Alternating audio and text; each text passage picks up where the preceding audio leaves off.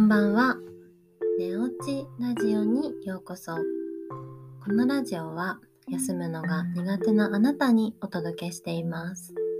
ここでは看護師と保健師としての経験を持つ私、マユティが知るともっと心が楽になるをモットーに日々のことや睡眠のことについてお話しします。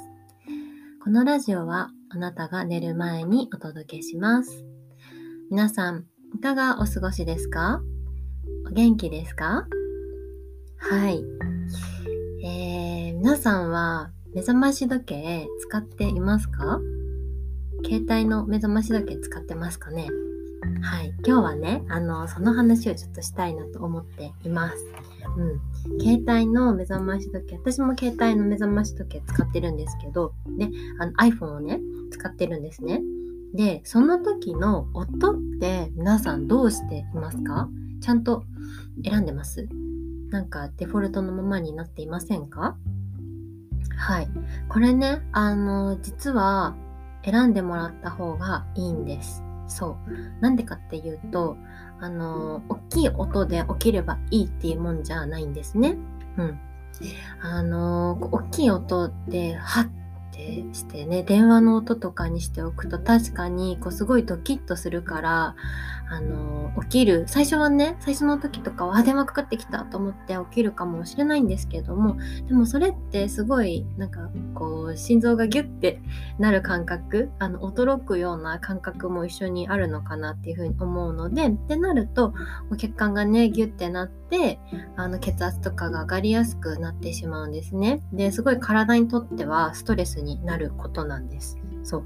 なので、この音一つでね、あの、朝気持ちよく起きれるところにつながってくるので、ぜひね、あの、目覚まし時計の音っていうところを、うん、あの工夫するというか、選んでもらえたらいいなっていうふうに思います。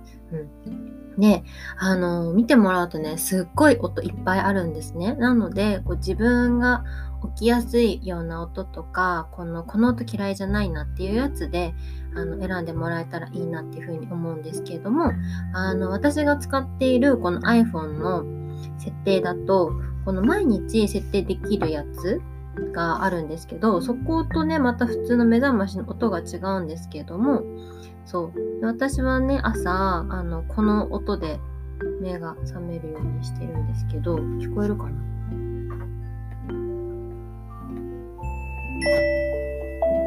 そう、ちょっとこの、おゆったりとした 音で、まず、ちっちゃく、あの、起きるようにしています。うん。でね、これ他にもいろんな音がなそう、こういうのとか、前とかこれも使ってたんですけど、そうちょっとね、途中変えてみたりとかして。で、その前とかこれ使ってたかな。そう、聞こえます？そうでね、なんかいろいろあるんですね。なので、なんかこういろいろ聞いてみて、自分がね、いいなっていうやつを使ってもらいたいなと思っています。うん。で、あのーやっぱり一個だけじゃ不安だから、目覚ましで何個かその後にもかけると思うので、その時に音を、違う音を選んでいくことで、あ、もう今何時だっていうのがそこでわかるんですね。例えば、何？